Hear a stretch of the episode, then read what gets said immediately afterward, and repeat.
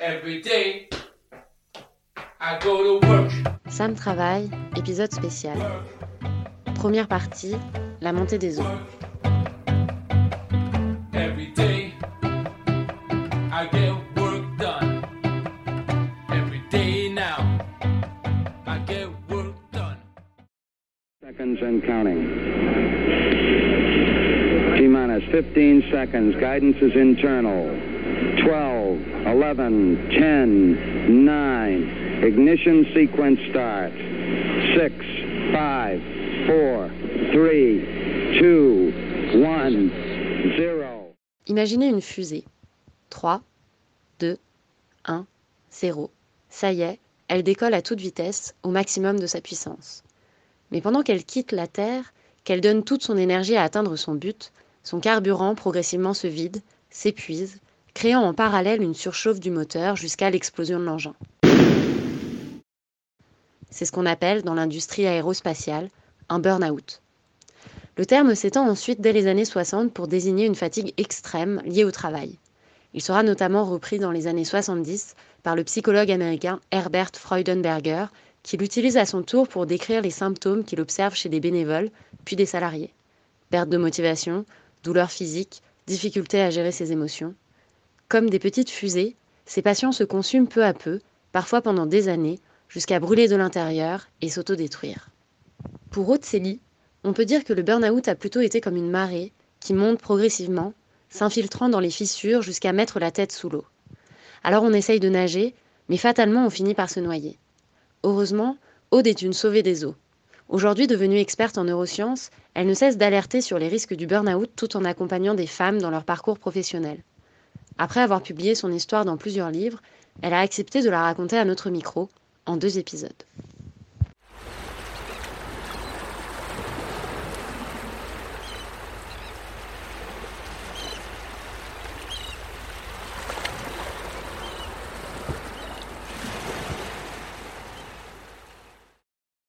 Moi, j'avais euh, mes modèles, euh, mes modèles, les modèles que je connaissais dans le travail, c'était mes grands-parents qui m'ont euh, qui m'ont.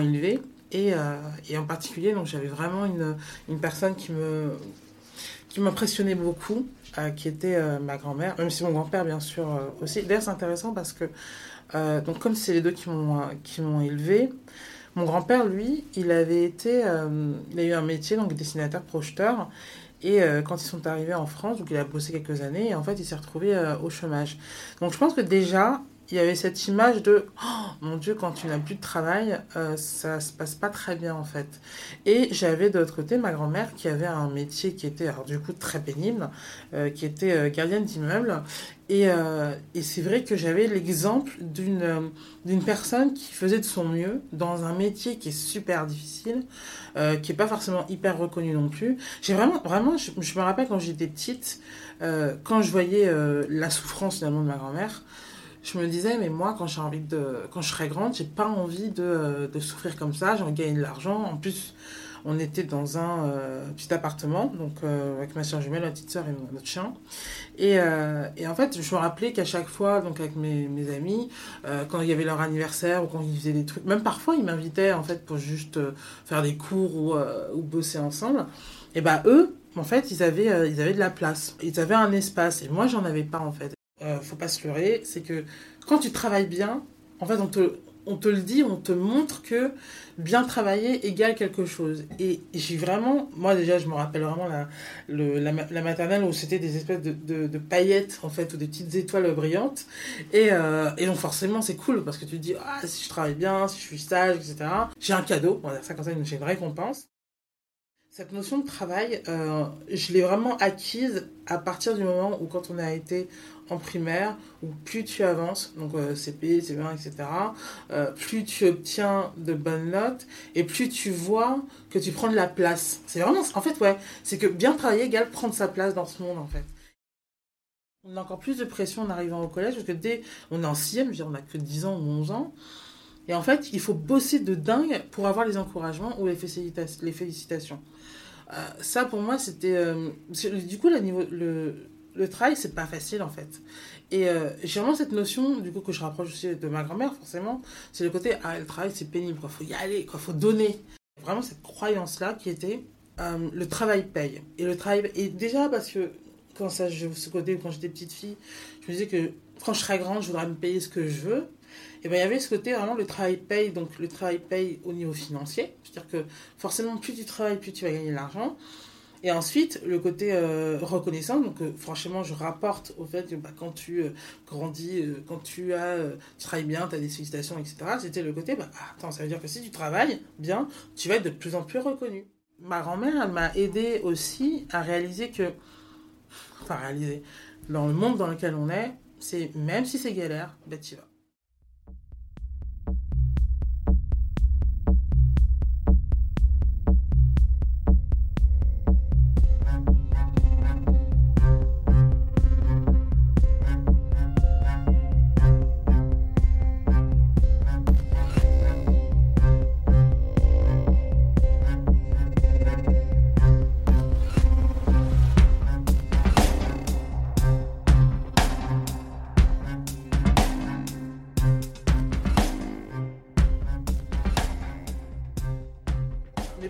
Dans, dans, le monde du travail, ça a été, euh, ça a été par un petit boulot. À mes 18 ans, j'étais partie à la fac, une grosse erreur, euh, où j'ai tenu que deux mois. Et euh, donc, ce qui est intéressant, c'est quand on se dit, bah, quand je travaille pas bien, bah, il faut que je me remette à niveau. Et même dans la mise à niveau, en fait, j'arrivais pas à réussir. Donc, j'ai laissé tomber la fac. Et je me suis retrouvée à, ok, bah, je fais quoi? Et surtout, bah, en attendant, j'avais un, donc les factures à payer. Donc je me suis dit, bon, je prends un petit boulot à côté. Et donc j'ai été ce qu'on appelle prodeuse euh, donc dans pizzeria, donc c'était chez Pizza à l'époque.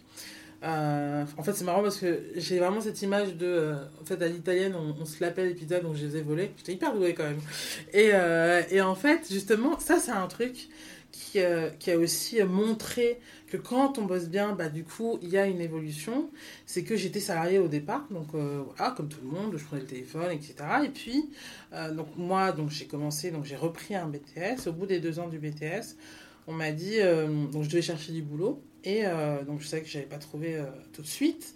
Et euh, m'a proposé de passer assistante. Donc je me suis dit, bon, cool, hein, je vais prendre ce poste-là. Je vais y rester deux mois, trois mois, le temps de, de, de, trouver un vrai boulot, j'allais dire justement, dans, le, dans, mes, dans mon domaine d'école, enfin en tout cas de, ce qui était euh, hygiène, propreté, environnement. Et, euh, et en fait, j'y suis restée 5 ans, voire 6. Et, euh, et honnêtement, ouais, la personne qui parle, en fait, c'est vraiment le fruit de tout ça. C'est vraiment le fruit de ce que j'ai appris là-bas. Quand j'ai commencé chez eux, j'ai en fait, j'ai été confrontée à au travail dans le sens, ok, euh, ça va pas être facile. Parce que du coup, j'étais manager d'équipe, donc j'avais 20 ans. Déjà, j'avais évolué donc avec une équipe que je connaissais en tant que salarié. Donc, il a fallu que moi, je me positionne en chef de gens que je connais d'amis. Donc, déjà, il y a eu cette posture que j'ai dû avoir. Et, euh, et puis voilà, et puis surtout, j'ai dû tout faire en même temps. quoi. C'est-à-dire qu'il fallait que je sache euh, à la fois travailler sur euh, le business, donc euh, animer le commercial, il faut y aller. à la fois, il fallait animer les, hommes, en fait, en soi. Et puis, ben, il y a un truc qu'on fait pas trop quand on est manager et qu'on est sous l'eau, c'est s'occuper de soi. et donc, j'ai, je me suis rendu compte que c'était pas facile, quoi. Et il y a une femme un jour qui vient, qui est nommée donc, pour être ma responsable. Alors ça, ça me fait marrer parce que souvent, je, j'en parle dans le bouquin, c'est le côté rumeur. C'est-à-dire que ah, les gens disent, oh là là, la personne qui va arriver, elle est, euh, elle que concentrée sur le boulot, elle fait que ça, donc il va falloir que euh, on soit, on doit travailler trop, on va devoir travailler à fond. Et moi, j'étais là, bon, alors j'avais déjà une, idée préconçue d'elle, c'est ça qui est terrible en soi, parce que c'est ça qui se passe chez l'entreprise, c'était de dire, ok, bon, bah, elle, quand elle va arriver, ça va être la galère euh, master. Et au final, en fait, bon, bah, Sandrine, de toute façon, voilà, c'est Sandrine. Euh, en fait, on s'est super bien entendu parce qu'on a la même vision du travail. Et ça, c'est fort parce que quand on a la même vision du travail et qu'on est en, qu'on s'entend bien avec la personne avec qui on doit travailler, en fait, on explose tout. Et du coup, je prenais à la fois du plaisir et en plus, on avait des résultats. Et grâce à elle, parce que en plus de ce que faisait euh, de ça, Sandrine faisait des études sur les ressources humaines et moi, jamais j'avais entendu parler des ressources humaines je suis sortie du 18 ans, 18 ans, c'était soit la fac, soit euh, médecine, soit je sais plus quoi. Et c'était vraiment pas la, les, euh, les, les, études technologiques, c'était même pas la peine d'y penser, hein. c'était vraiment la, la, poubelle, on va dire ça comme ça à l'époque en tout cas. Et euh, quand elle a parlé de ça, je me suis dit, waouh, mais c'est énorme. Je me dis, tu vas travailler pour le bien-être des salariés. Et c'était logique pour moi. C'est-à-dire que dès l'âge de 20 ans, je savais très bien, je savais, j'avais bien compris que quand les gens se sentent bien, quand les salariés se sentent bien, qu'ils ont les moyens, bah forcément ils vont donner, ils vont donner tout. Donc il y a eu cette, cette école-là, euh, fait que grâce à Sandrine et à Pizza Hut, je me dis ok, j'ai envie d'évoluer dans les ressources humaines, c'est ça que ça que je veux. Donc ça n'a pas été possible chez eux parce que bon, bref, ça n'a pas été possible chez eux. Bon c'est pas grave, donc j'ai cherché, je suis partie en très bon terme. Après, été engagée chez Nature et Découverte sur le même type de poste. Et c'est intéressant parce qu'en fait, dans ce type d'entreprise qui sont un peu dans le commerce, euh, retail, enfin bref, avec les, des magasins, il faut toujours faire ses preuves d'abord sur le terrain. Et ensuite, on peut penser éventuellement à évoluer de manière transversale. Et donc, je me suis dit, ok, bah, je vais euh, passer des études grâce au fonds gestif. J'ai passé un an euh, donc, pour obtenir mon master et j'ai obtenu bah, mon diplôme en ressources humaines. Et là, j'avais j'avais l'outil, maintenant il manquait plus qu'à trouver le boulot. Et comme je savais que euh, le poste de responsable RH euh, demanderait d'être euh, bonne sur la majorité des dossiers, enfin en tout cas des sujets, je me suis dit, bah écoute, c'est pas compliqué, si tu veux évoluer dans ce domaine-là, il va falloir que tu prennes tout. Donc j'ai tout pris. J'ai fait, j'ai fait du recrutement, j'ai fait de l'administration du personnel, j'ai même fait un truc qui était, j'ai fait de la paye, et je m'étais juré que je ne ferais jamais de paye de ma vie, parce que, un, je trouvais ça hyper dur en fait, hyper dur. Je me suis dit, j'ai pas envie d'être derrière un ordinateur et c'est tout. Et euh, je me suis dit, euh, bah, c'est pas avec ça que je vais m'éclater en soi. Et en fait, j'ai eu 19 à l'examen, donc c'est j'avais meilleure note. Et en plus, j'ai eu une expérience donc du coup pendant 3 mois. Et euh, c'était qu'une équipe de femmes, d'ailleurs, heureusement pas il y a beaucoup de femmes. Mais je sais pas, c'était c'était super difficile. C'est-à-dire que quand on avait la fin de. il fallait la, faire la paye. Euh, les fins de mois étaient toujours très très très chargées, mais ça s'est toujours hyper bien passé avec elle et du coup ça m'a donné envie. Et je sais que avant d'arriver dans la boîte où j'ai reçu mon burn-out, ça a été le point, euh, je pense que ça a été le point, l'atout que j'avais qui fait que j'ai été choisie pour entrer euh, dans la société où j'ai fait mon burn-out. Donc en ayant fait ce parcours-là, je me rappelle que du coup j'étais en intérim et que l'agence dans laquelle j'avais été, donc c'était un été, donc c'était en juillet 2008. Et euh, j'avais eu le temps de discuter avec l'agence et elle me disait tu t'as envie de faire quoi? Je dis Bah voilà, j'ai envie d'être responsable RH euh, opérationnel, je vais être par des managers et m'occuper des salariés, rien. Et euh, elle m'a dit Ok. Et puis, bah, en novembre 2008, elle m'appelle, elle me dit Oh, j'ai trouvé le boulot idéal pour toi. Et effectivement, c'était être responsable RH.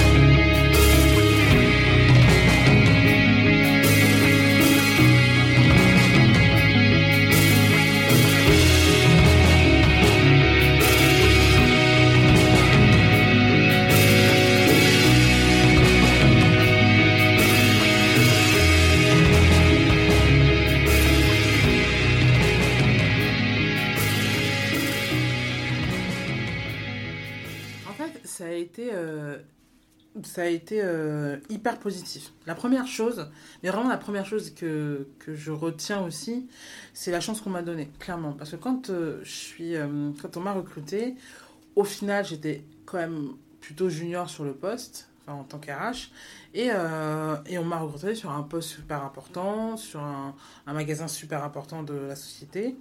Et, et donc, déjà rien que ça, j'ai trouvé que c'était c'était positif.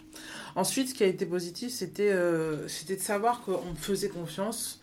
Enfin, on me faisait confiance. On me faisait confiance parce que j'allais pallier aux erreurs qui avaient été faites précédemment.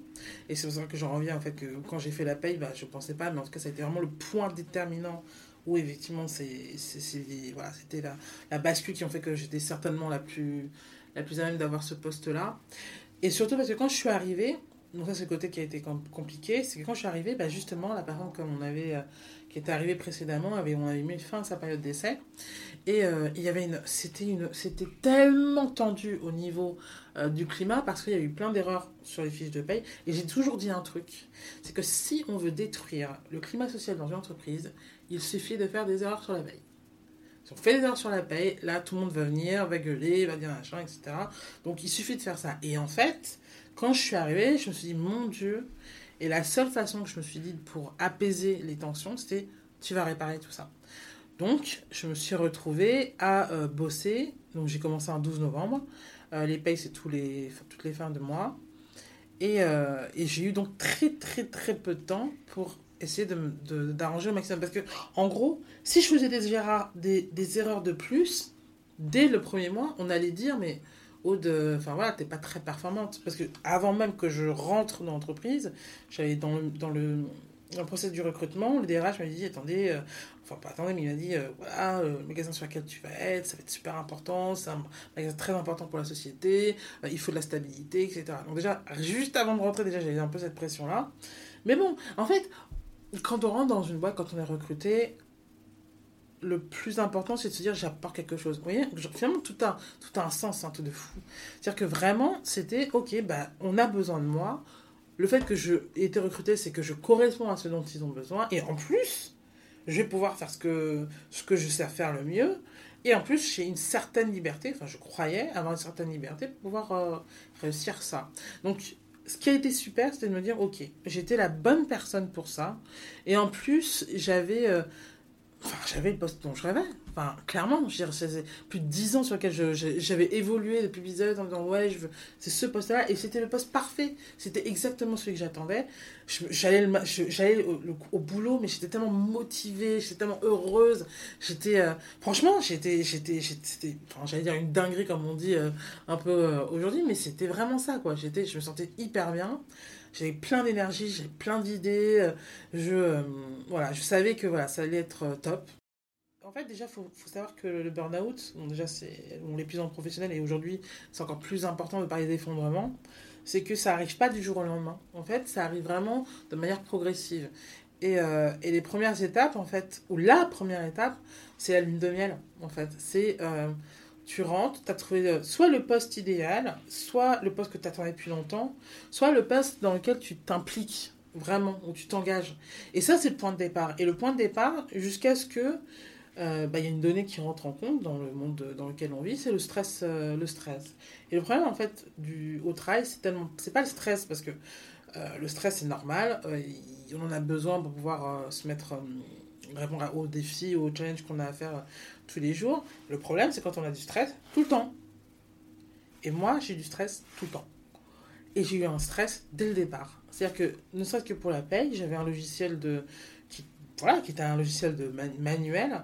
Et comme il y avait eu des erreurs liées à ça, la seule façon qu'il fallait que, enfin, dont j'étais obligé de travailler pour que ça fonctionne bien, c'était qu'il n'y ait pas d'erreur sur ce bulletin, sur ce logiciel.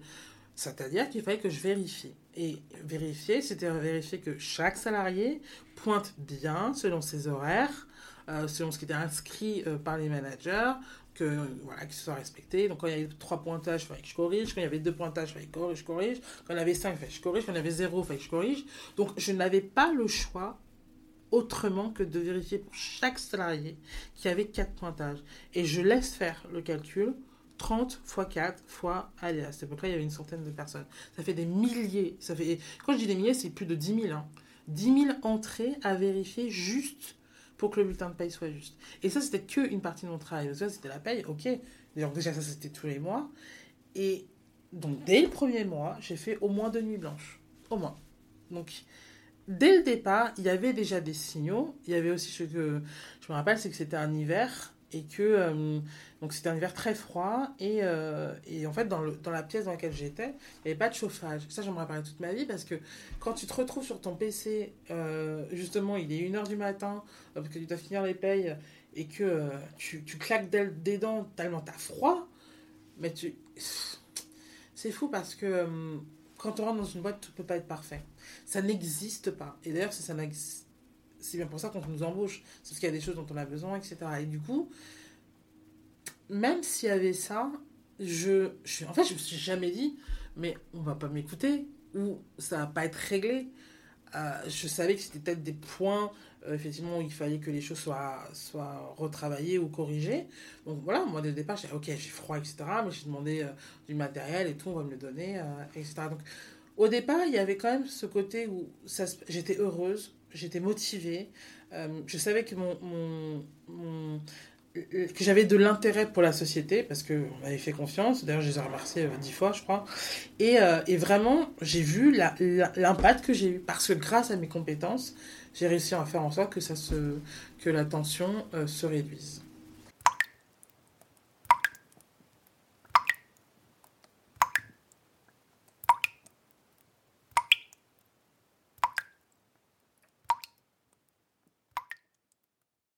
Ce qui est génial, c'est que je sais que j'ai fait des choses, euh, j'ai fait des choses, et que j'ai eu la possibilité de, de, je sais pas de mettre son grain de sel, mais c'est de, de créer des choses euh, qui allaient euh, être positives pour la société. Et par exemple, ne serait-ce que par rapport aux difficultés qu'il y avait par rapport à la paye, j'ai trouvé l'idée de, ok, bon bah, il va falloir trouver une, une solution pour que les choses soient faites euh, correctement. Donc j'ai mis en place avec les managers, c'était un truc tout bête, mais comme quoi, parfois, il n'y pas besoin d'inventer avec euh, un million d'euros, etc. C'était une feuille où euh, voilà, il y avait les quatre pointages, il fallait que ce soit noté, etc. Et donc je gagnais du temps là-dessus. Ce qui a été top aussi, c'était que au niveau du recrutement, parce que c'est des secteurs où, où ça tourne très très vite. Et ça, ça j'avoue, c'était un truc de malade.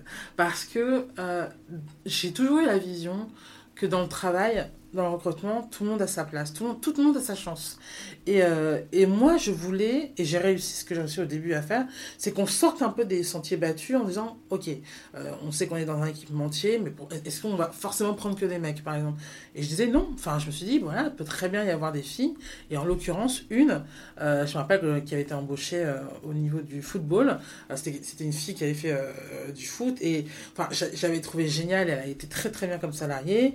il y avait eu une autre, elle, qui a été plutôt dans la logistique, tout ce qui était manutentionnaire. C'était une fille en fait qui avait fait, euh, qui avait fait euh, les, euh, les vendanges et qui avait donc il y a eu des boulots manuels vraiment compliqués, difficiles. Et franchement, enfin déjà quand elle est arrivée, bon c'était une fille dans une équipe de mecs, donc ils étaient contents forcément.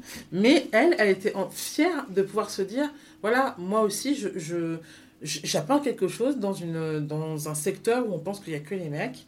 Donc ça, il y avait cette liberté dans, dans le recrutement où je pouvais, où ça correspondait à mes principes. Ça correspondait exactement à ce en quoi je croyais. Le travail paye, donc les gens que je vois dans le CV ne paraissent pas tout de suite en disant ouais ça j'arrivais à détecter je sais pas pourquoi mais ça je sais que c'est pour ça que j'étais douée en RH mais je savais que ok appelez cette personne et on voit et du coup, bah, quand elle s'était recrutée, bon, voilà, c'était juste. Euh, j'étais très contente et très fière de ça. Et il y a plein de choses aussi qui étaient de, par rapport au management.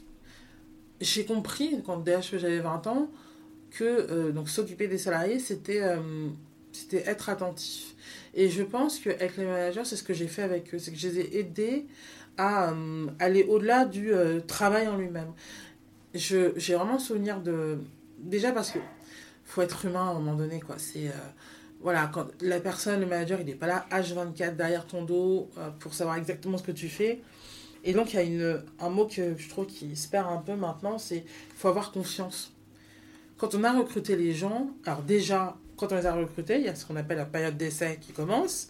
Donc, on a quand même, suivant les statuts, donc 2, 3, 4 mois pour se dire, ok, cette personne, elle correspond au poste. Donc ça, c'est un truc, par contre, que je, que je comprendrais euh, pour moi qui doit être une des alertes, c'est que la personne qui fait un burn-out, vous l'avez embauché. Hein.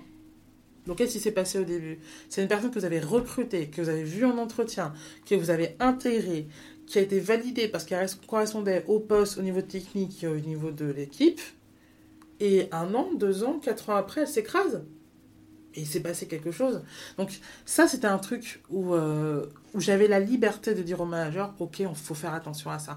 La période d'essai, c'est une période super importante pour le salarié, mais pour nous aussi. Et ça, je pense que ce qui, était, ce qui a été vraiment top au début, c'était de me dire, la façon dont je vois les choses, ce pourquoi j'ai décidé d'évoluer en RH, et ben, j'avais la liberté de la faire vivre sur le terrain j'ai effectivement j'ai un, un, rapport très humain euh, sur les relations qu'on doit avoir au travail. Et, euh, justement, dans les, euh, dans les risques psychosociaux, parmi les six grands facteurs, il y a ce qu'on appelle les conflits de valeurs.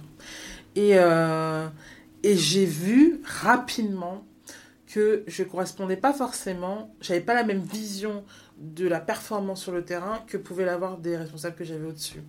Euh, j'ai vraiment le souvenir de... Euh, donc moi je voyais, et en l'occurrence j'ai vraiment le, souvenir d'un manager qui était déjà qui était ancien, qui était une...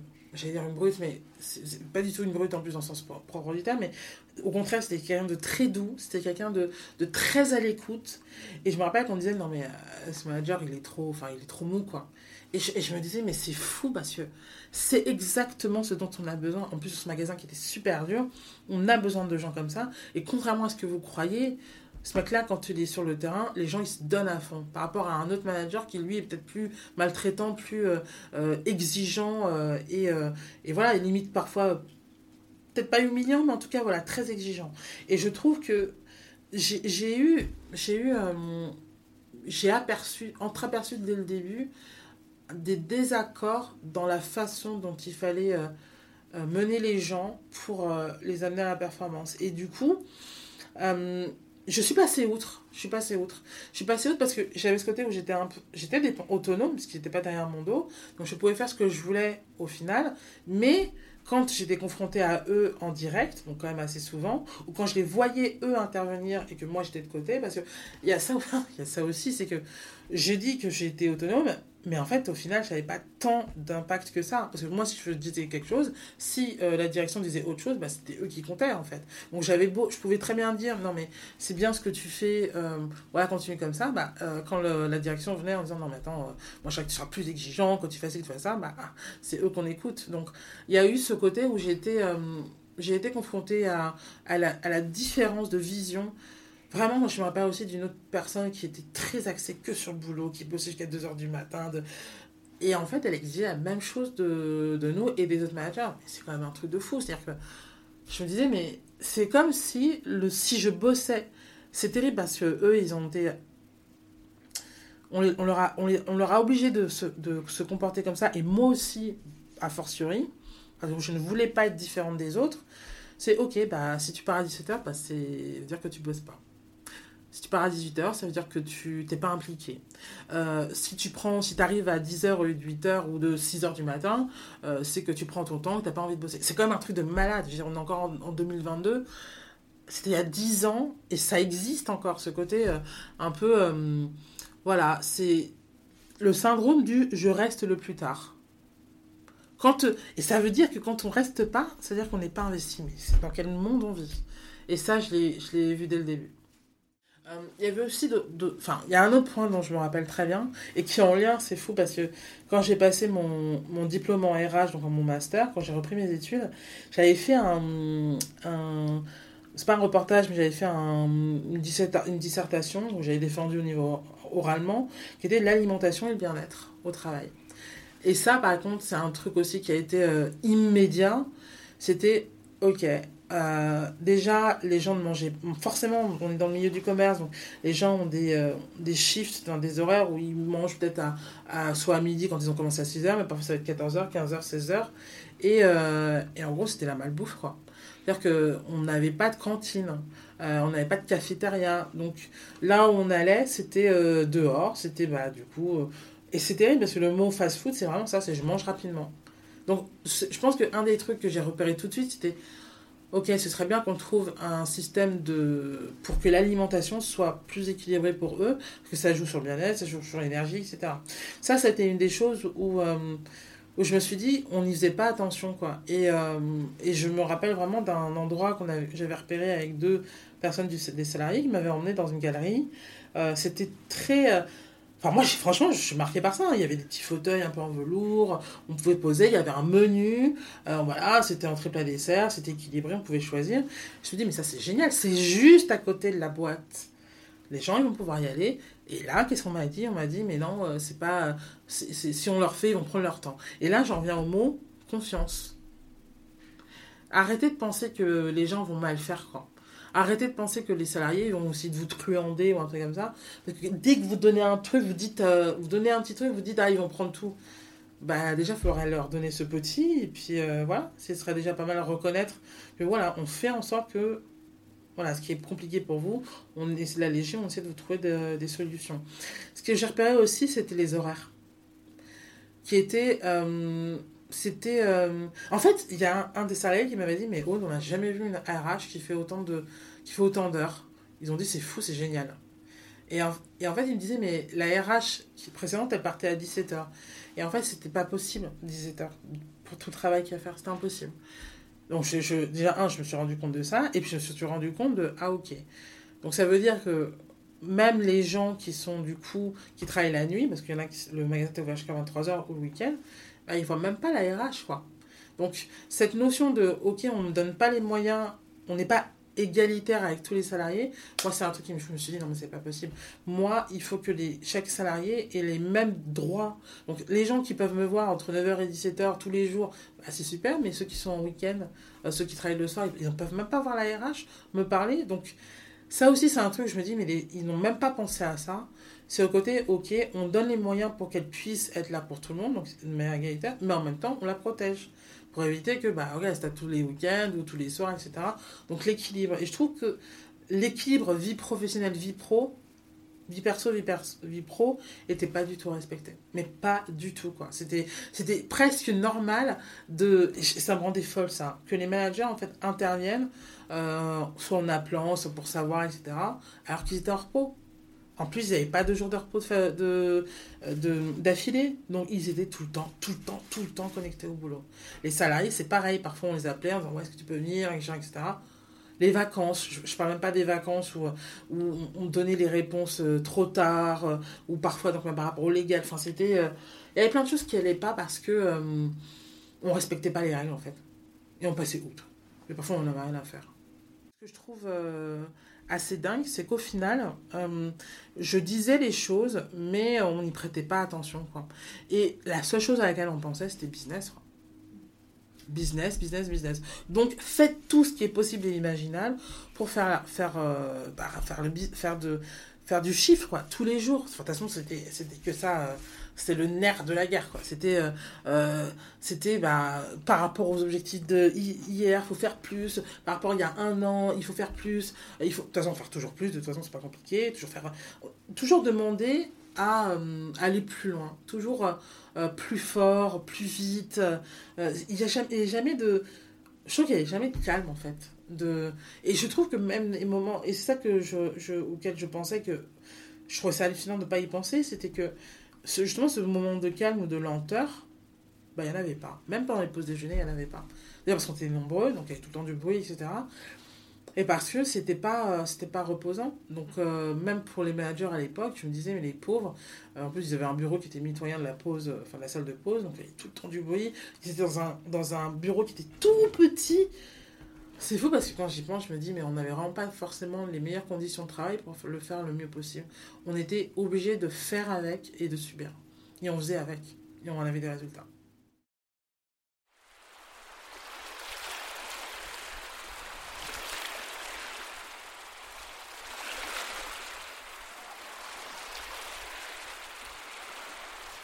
Le début d'une expérience professionnelle peut apparaître comme un rivage nouveau et attrayant. On aperçoit d'abord la plage, le sable doré et chaud, les palmiers rafraîchissants et les sentiers à explorer. On se sent l'âme d'un ou d'une aventurière avec son matériel dans le sac à dos et ses chaussures bien lacées pour découvrir cette nature luxuriante. Mais on oublie que l'eau est toute proche, calme à première vue, mais potentiellement menaçante, avec sa capacité de se rapprocher sans crier gare et de monter petit à petit. Pour Aude, tout avait l'air merveilleux. Le lieu et le poste idéal. Mais l'eau commençait à augmenter à cause des horaires anormaux liés à une surcharge de travail, des mauvaises conditions, un logiciel désuet, un manque de chauffage, de la malbouffe, et un stress chronique qui s'accentue doucement mais sûrement. Pourtant, on ferme les yeux. On fait semblant de ne pas croire que notre petit coin de paradis se fait lentement engloutir. On résiste. On se doit d'être fort, de survivre dans ce coin de plage assombri. Le mécanisme du burn-out se déclenche. L'affection et le dévouement pour son travail se heurtent à des obstacles oppressants et stressants, avec une hiérarchie qui semble faire la sourde oreille. Mais on ne se laisse pas de choix. On y va, les deux pieds devant, en déséquilibre s'il faut, mais il faut y aller. Dans le prochain épisode, Aude nous raconte comment elle se laisse de plus en plus engloutir jusqu'à la noyade. Suivez ce nouvel épisode sur toutes les plateformes de diffusion. Restez à l'écoute.